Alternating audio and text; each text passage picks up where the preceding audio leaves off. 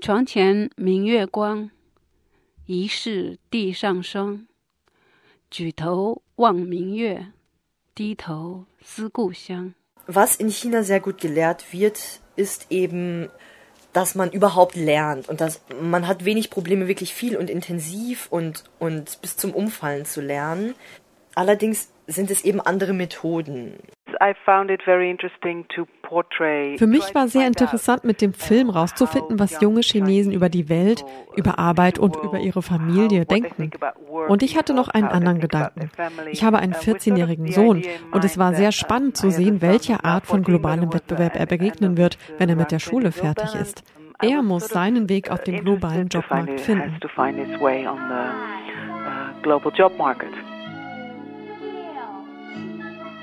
Lernen, Lernen auf Chongqing-Art. Ein Feature von Victoria Ballon.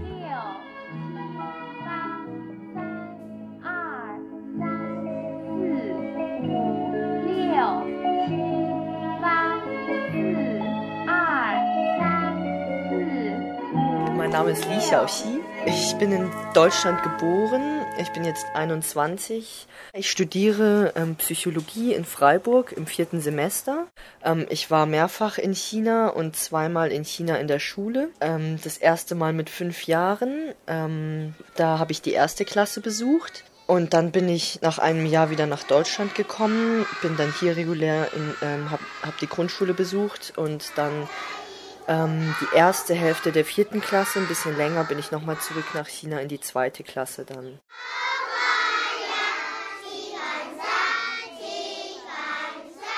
Ihre Eltern haben sie nach China geschickt, damit sie Chinesisch lernt. Aber wahrscheinlich haben sie sich auch andere Sorgen gemacht. Genauso wie viele Eltern von Migrantenkindern aus Osteuropa. Ihre ganz durchschnittlichen Kinder galten zuerst in deutschen Grundschulen als Mathe-Genie, weil sie zu Hause schon viel weiter waren. Ich hatte in der Grundschule keine Probleme mit Mathe, weil man in China einfach viel früher anfängt, viel mehr zu lernen. In der ersten Klasse haben wir Addition und Subtraktion ähm, gelernt bis 1000 etwa. Und in der zweiten haben wir dann mit Multiplikation und Division angefangen. Und Textaufgaben gab es, glaube ich, von vornherein darum kam ich dann, als ich dann in Deutschland wieder in die Schule kam, haben wir damit angefangen, die, äh, zu lernen, wie man die Zahlen schreibt. Da haben noch manche Kinder die Eins falsch rumgeschrieben oder sowas. Also das war. Unsere Sohn und Tochter verblöden hier, beklagen sich viele Eltern. Und ab Klasse 5 werden sie doch selektiert.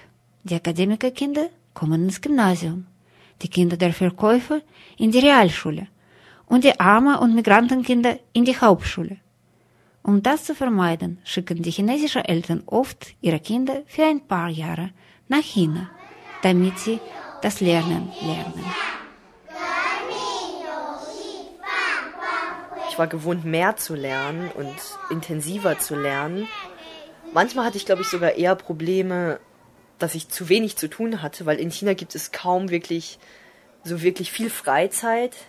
Ähm, es ist eben so, man geht den ganzen Tag in die Schule und äh, man schreibt jeden Tag einen Vokabeltest sozusagen. Und wenn man wie ich mehr, mehr als fünf Zeichen falsch geschrieben hatte, musste man nachsitzen und hat dann so im 30-Minuten-Takt wieder Tests geschrieben. Und zwar so lange, bis man weniger als fünf Fehler gemacht hat.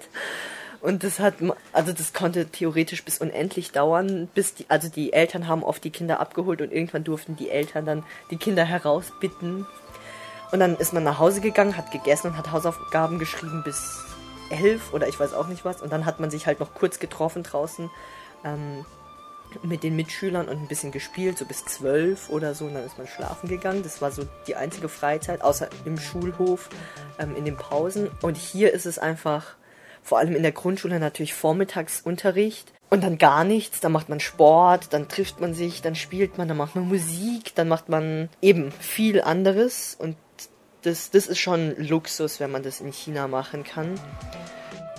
Diese Furcht, die zweite Generation könnte verblöden und absteigen, hat Ami Shua aus USA dazu bewegt, ihre Kinder auf Chinesisch zu erziehen. In ihrem Buch Die Mutter des Erfolgs kritisiert Ami Hua die westliche Neigung, Kinder zu wenig zuzutrauen, außerdem fehlende Disziplin und Fleiß. Das Buch wurde zum Bestseller Platz 4 auf der weltweiten Amazon-Liste. Haben die Amerikaner und die Westeuropäer etwa auch Angst, dass ihre Kinder verblöden? Oder Angst vor der chinesischen Konkurrenz? Wahrscheinlich beides. Wenn ich nach den Dreharbeiten in der Schule in Chongqing nach Hause kam und meinen Sohn gesehen habe, wie er nur Computerspiele genießt und keine Hausaufgaben macht, wurde ich tatsächlich nervös. Junge, du kannst den Zug verpassen, dachte ich. Man kann klug sein oder nicht, aber zumindest etwas Disziplin und Konzentration sollte da sein. Kinder in anderen Teilen der Welt geben sich echt viel mehr Mühe. Erzählt Maria Meiermann, Regisseurin aus Holland, die der Film I Wanna Be Boss über eine chinesische Schule gemacht hat. Aus China stammt die größte Gruppe aller Forscher, die sich an der USA an einem Aufenthalt bemühen. In Deutschland rangieren die chinesischen Doktoranden mit 7% an der zweiten Stelle. An der ersten Stelle rangieren die Polen. Etwa 180 bis 200.000 Studenten verlassen jährlich China für die westliche Unis, weil immer mehr chinesische Familien in der Lage sind, es zu bezahlen. Ich weiß nicht, ob sie auswandern wollen. Es geht vor allem um die Jobmöglichkeiten. In einigen Fächern haben sie im Westen tatsächlich bessere Chancen, dort wo es einen Mangel an jungen Wissenschaftlern gibt. In der Mathematik, in den Naturwissenschaften. In den USA zum Beispiel kann man an Physikinstituten kaum Nicht-Asiaten sehen. Wahrscheinlich sind es 80 Prozent Asiaten, 15 Prozent Osteuropäer und 5 Prozent andere. Es ist echt erstaunlich. Und wie werden diese Spitzenwissenschaftler und Spezialisten gebildet? Darüber erzählt Maria Meiermann in ihrem Film. Uh, in Chongqing ist die Bashu Middle School eine der besten Eliteschulen. Einige hohe Partei- und Militärfunktionäre haben sie besucht. Aber auch die Schulen stehen in einem harten Wettbewerb und sie nehmen gern talentierte Kinder auf. Und wenn der Schüler es in die Uni schafft, bekommt die Schule das Schulgeld für die armen Kinder nachträglich vom Staat zurückbezahlt. Falls man tatsächlich nichts hat, aber sehr gute Noten erreicht, dann kann man ein Stipendium bekommen. Was mich sehr beeindruckt hat, ist, dass Kinder aus ländlichen Gebieten und aus einfachsten Verhältnissen es sogar auf die Tsinchuan-Universität schafften. Das ist eine unglaubliche Erfolgsgeschichte. Und der Staat gibt den Kindern diese Möglichkeit. finally gets to Tsinghua. This is sort of the you know the most enormous success story of of you know finding the talent in your country, educating them, and and and yeah, giving the possibilities to to to do anything they want. Frau Wang macht Praktikum bei Konfuzius Institut in Freiburg. Die hat auch in ihrem Leben enormen Aufstieg geschafft. Über diesen Erfolg wurde an dem Tag von der letzten Prüfung in der Schule entschieden. Bei dieser Prüfung werden zentralisiert in Gesamtchina die beste Schule für die beste Universität gewählt. 这个我觉得感受很复杂，因为 die Aufnahmeprüfung für die Hochschulzugangsberechtigung kann ich nie vergessen. Es war die letzte Hürde, die man zu nehmen hat, um einen Platz an der Hochschule zu bekommen. Der Druck war zwar sehr groß, aber hinterher fühlt man sich nicht nur entspannt, sondern sehr bereichert. Das ist die Ernte, die man nach jahrelanger Arbeit, viel Schweiß und Fleiß endlich einbringen kann. Meine Eltern konnten mich nicht begleiten.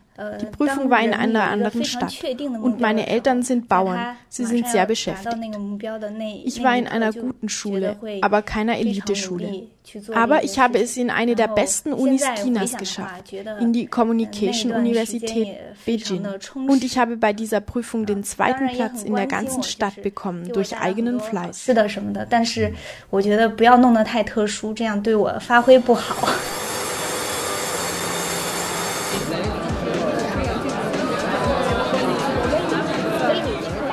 Einmal dauert unsere Grundschule viel länger.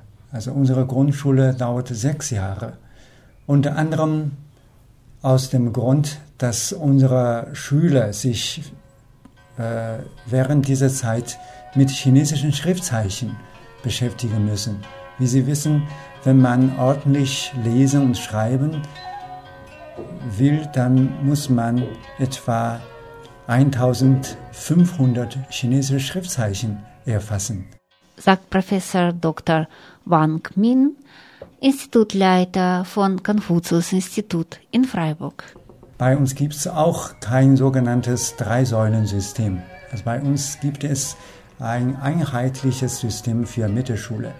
Die dauert wiederum sechs Jahre. Die unterteilt sich in zwei Stufen, die untere und die obere Stufe.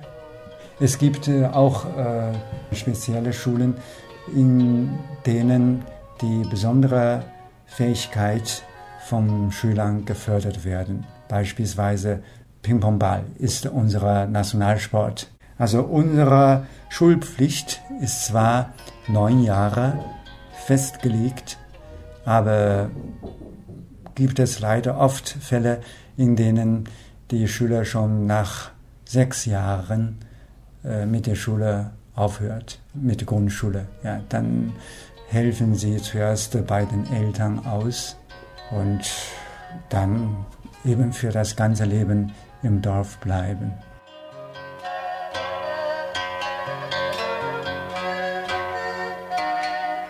Eine ganz berühmte Postkarte von mir, in dem ich meinem Ziehvater schreibe, sowas wie, es geht mir sehr schlecht, es ist sehr streng hier in China. Also es waren einfach Verhaltensweisen, die unterschiedlich waren, also abgesehen von meinen Gefühlen, ähm, sowas wie aufstehen, wenn man aufgerufen wird im Unterricht. Also wenn der Lehrer reinkommt, es gibt es gibt einen Schüler, der hat diese Aufgabe, dann wird sowas gerufen wie aufstehen und dann stehen alle auf und sagen so einen Satz auf wie Guten Morgen, wir wünschen Ihnen alles Gute oder ich weiß gar nicht mehr, was das genau war. 同学们好。老师好。请坐。Und auch wenn man aufgerufen wird im Unterricht, dass man dann aufsteht und dass man also nicht wild rumstreckt und schnipst in der Hand oder so, sondern also es wird entweder so, also man streckt immer nur so, entweder hat man die Hände ähm, vor, vor einem auf dem Tisch aufeinander liegend oder hinter dem Rücken. Also es ist wenig Spielraum, so Bewegungen oder sowas. Die Klassen waren sehr groß. Ich glaube, wir waren 70 oder 80 Schüler in der Klasse, meine ich. Das, das Ganze ist einfach anders aufgebaut. Man hat Ganztagsunterricht, ähm, montags bis freitags, samstags glaube ich halbtags. Und ja, man macht zusammen Morgengymnastik.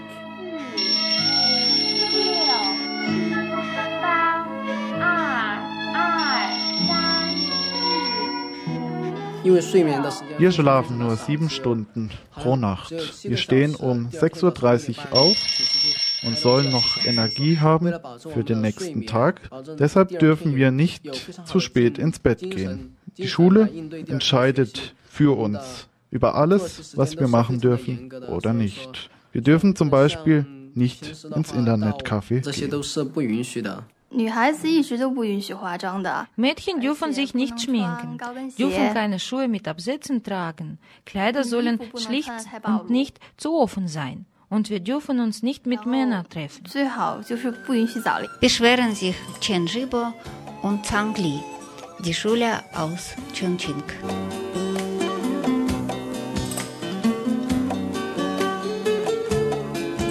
Das Verhältnis Schüler, Lehrer ist einfach ganz anders. Sowieso auch Schüler, Lehrer, Schüler, Eltern, Eltern, Lehrer, Familien, Schule. Ja, zum Beispiel, also was hier dann oft vorgekommen ist bei uns, ähm, dass die Eltern einfach gekommen sind und sich beschwert haben über, ich weiß auch nicht, alles Mögliche.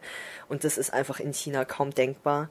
Es ist auch meistens so, wenn ein Schüler irgendwas falsch gemacht hat oder so, steht die ganze Klasse hinter dem Lehrer und der Schüler selbst auch und, und alle machen den Schüler fertig, der Schüler sich selbst auch. Ja, ähm, es gab einen Dienst, das war der Schlüsseldienst. Da hatte ein Schüler eben den Schlüssel anvertraut bekommen und der ist dann immer früher gekommen und hat das Klassenzimmer aufgeschlossen ich weiß nicht mehr, was er gemacht hat. Jedenfalls wurde er degradiert und das war, das war einer der schlimmsten Nachmittage überhaupt. Alle haben geweint. Und, und es war so schrecklich, dass er diesen, diesen Dienst verloren. Also äh, ihm wurde der Schlüssel abgenommen und eben, ich weiß gar nicht mehr warum. Ich kann mir auch gar nicht vorstellen, dass er irgendwas Schlimmes getan hatte, weil er war einer dieser, dieser wirklich guten Menschen. ja. Ich weiß es leider nicht mehr. Ich weiß gar nicht. Ich erinnere mich nur noch daran, wie wir alle geweint haben. 心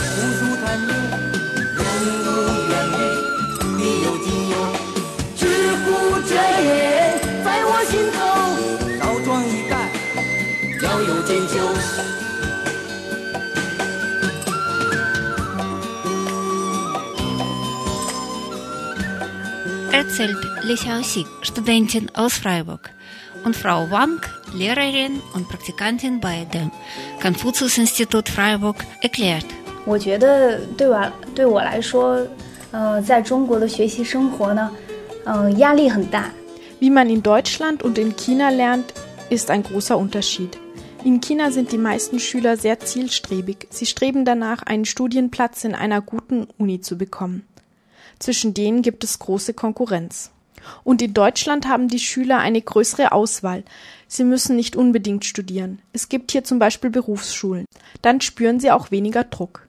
In China gibt es natürlich auch Berufsschulen und sie entwickeln sich nach und nach und werden besser als in der Zeit, als ich studierte.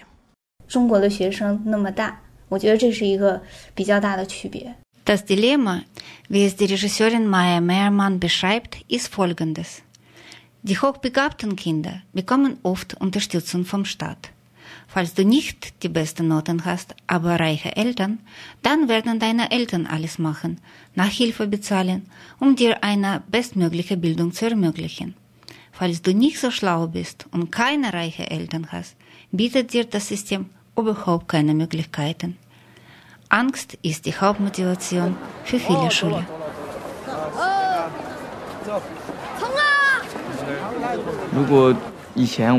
Falls ich mich diese paar Jahre nicht genug beim Lernen anstrenge, lande ich wahrscheinlich am Ende in einer Fabrik, verdiene sehr wenig und werde ein sehr hartes Leben haben. Mei Chia-ching, der Protagonist des Filmes, der sich solche Sorgen macht, landet am Ende nicht in einer Fabrik, sondern in der besten Universität Chinas. Und die Stadt hat ihn unterstützt. Nur reichte die staatliche Hilfe nicht aus. In China gibt es Schulgebühren für alle Schularten. Und für gute Schulen sind sie sehr hoch. Die ganze Familie von Mei Ching, arme Bauern aus entfernten Regionen, hat sich jahrelang aufgeopfert, Schulden gemacht, um ihm Bildung zu ermöglichen. Es ist eine unglaubliche Verantwortung für ein Kind, sagt Maria Meiermann. Wäre er bei irgendeiner Prüfung gescheitert, hätte das die ganze Familie ruiniert. Meine Eltern haben sich für mich aufgeopfert, aber sie werden älter und ich muss mich bald um sie kümmern. Ich muss genug verdienen, um ihnen ein neues Haus zu kaufen, ein Dienstmädchen anzustellen, um ihre Lebensqualität zu verbessern. Mit meinem ersten Lohn kaufe ich für sie neue Möbel und neue Kleider. Meine Eltern haben sich so lange keine neuen Kleider gekauft.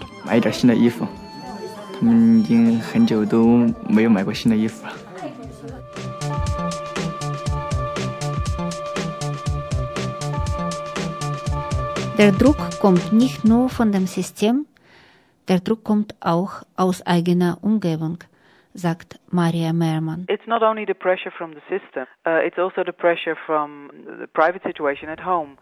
Die meisten Familien haben nur ein Kind und das soll nicht nur den Eltern, sondern auch den Großeltern und anderen Verwandten in der Zukunft helfen. Also so sind bis zu sechs Personen von Bildung und Karriere dieses Kindes abhängig. In China sind oft Menschen zwischen 50 und 60 schon nicht mehr arbeitsfähig und das soziale System funktioniert nicht mehr. Es liegt ein enormer Druck auf dem Kind. Und dazu kommt noch diese fixe Idee von China als größte wirtschaftliche Macht des Jahrhunderts und dass jede unbedingt helfen soll, diesen Traum zu realisieren. idea of, of you know getting this great China being the, the greatest economic power in the coming uh, century and uh, how everybody uh, has to help uh, to realize this dream. Professor Wang hat in Deutschland auch studiert. Er lebt hier relativ lang und kann versuchen, die beiden Systeme zu vergleichen. Welches ist besser, westliches oder chinesisches? Mein Sohn hat hier in Deutschland Abitur gemacht. Und damals habe ich feststellen können, dass er viel freier als ich lernen konnte. Beispielsweise in den Ferien machte er gar keine Hausaufgaben, während wir in den Ferien immer brauchen mussten. Jeden Tag Hausaufgabe, auch in den Ferien. Und daher hatten wir wenig Zeit, auf andere Tätigkeiten einzugehen. Und äh, ist das schlecht oder welches ist es schlecht, welches, welches ist es besser, welches ist schlechter, kann ich nicht äh, beurteilen. Also durch dieses Pauken hat man natürlich auch eine solidere theoretische Grundlage. Und daher, als ich an der Uni mit dem Studium anfing, dann fiel mir das Studieren viel leichter. Aber andererseits, dann war man ziemlich einseitig entwickelt.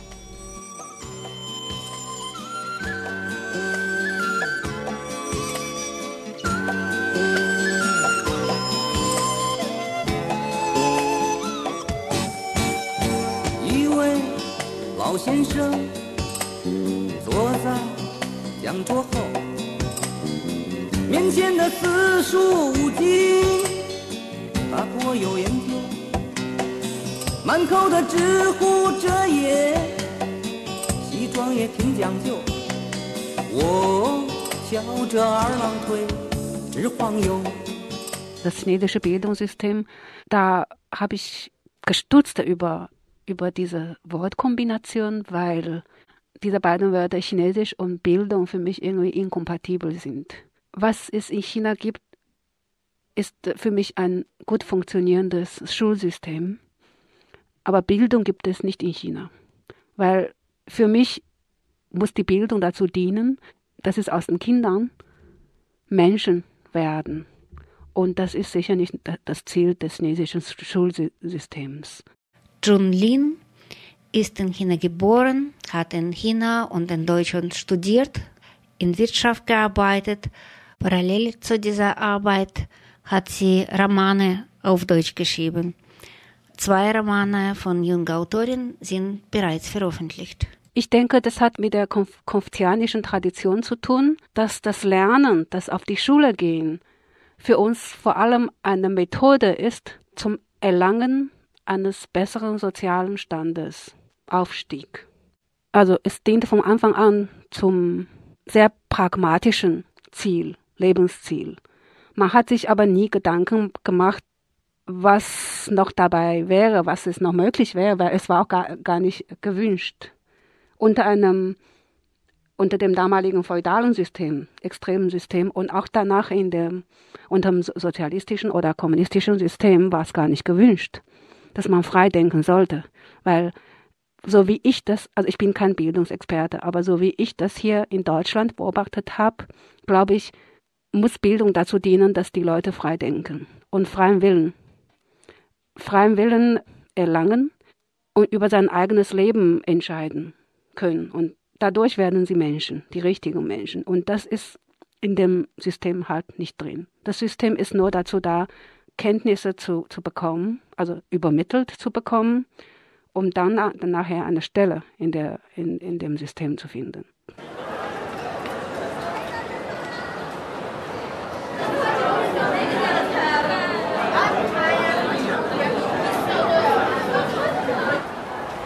Also es wird wirklich viel auswendig gelernt.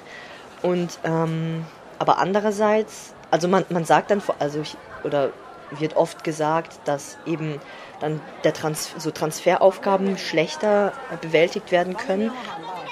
Ich habe zum Beispiel das Gefühl, ich habe in China sehr gut gelernt oder mir wurde sehr gut beigebracht, nicht zu hinterfragen. Und ich kann perfekt Befehle ausführen, ohne zu denken, warum und warum nicht. Und ich kann Sachen auswendig, lernen, also eben ohne irgendwie nachzudenken. Und wenn, wenn zum Beispiel nicht, also es, ähm, ja, Literatur oder auch Philosophie, wenn es dann sowas gibt und sowas, wo es ja wirklich darum geht, frei, frei zu spinnen und Meinung zu äußern, dass da, dass das sicher ähm, schwieriger ist am Anfang, weil es einfach nicht geübt wird, auch überhaupt sich selbst zu präsentieren, so Referate oder sowas wird in China ja kaum gemacht. Ähm, und ähm, dass das sicher hier, wenn man darauf Wert legt, ähm, eine eigene Meinung zu haben, diese zu äußern, zu argumentieren und sowas, dass, in, dass das in Deutschland auf jeden Fall besser und früher gelernt wird. 中国的 GDP 可能完全有可能超过美国， ist hier irgendwie selbstverständlich.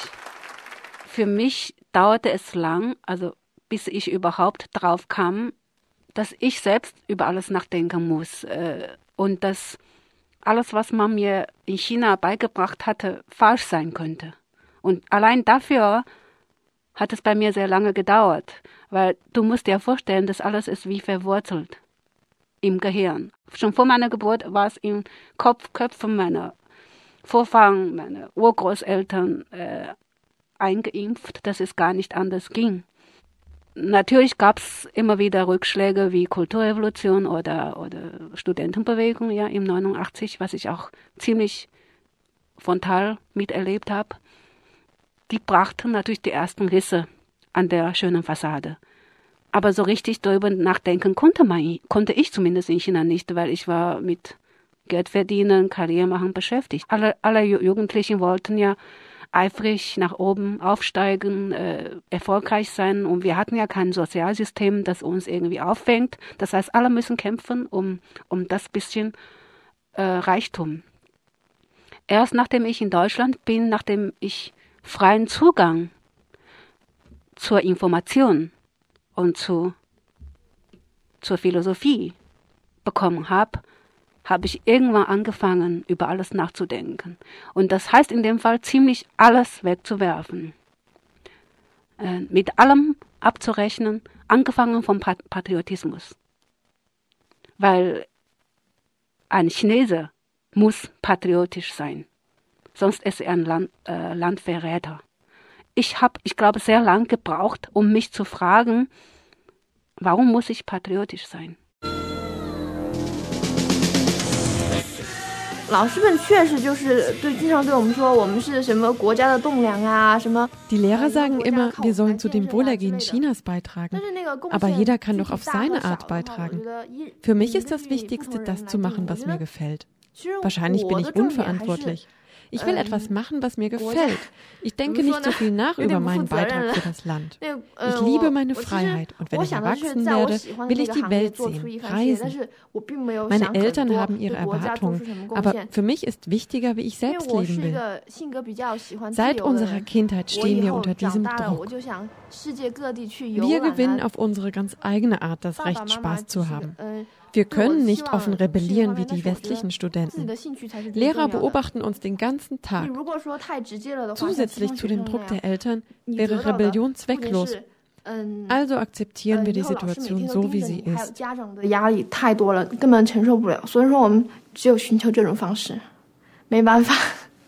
Well, I think in, in Europe, a lot of European countries, education is taken for granted. You know, it's normal that it's there. It's, it's, it's in vielen europäischen Ländern ist Bildung geschenkt. Es ist normal, dass es sie gibt. Und wie wenig wir dafür zahlen müssen, sogar im Vergleich mit England. Aber in vielen Regionen der Welt, auch in China, ist es ein Privileg.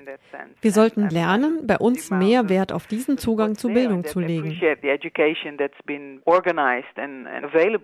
to you in, um, in Europe? Es ist einfach so, äh, wenn die, wenn alle ehrgeizig sind und das Lernen oder das Studium äh, als Anfang einer Karriere sieht, man beschäftigt sich besonders heute damit, Geld zu verdienen, da hat man keine Zeit mehr zum Rebellieren. Das ist ganz einfach. Die KP hat es sehr gut eingesehen und äh, das auch sehr gezielt gelenkt. Also es ist sehr, äh, es ist ein Schachzug von der Regierung. Ich, ich bewundere das in dem Sinne. Das ist ihnen voll gelungen.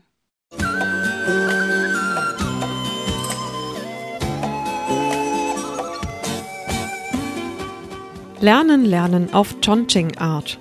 Ein Feature von Victoria Ballon. Es sprachen Johanna, Alex, Johnny, Eva und Svetlana.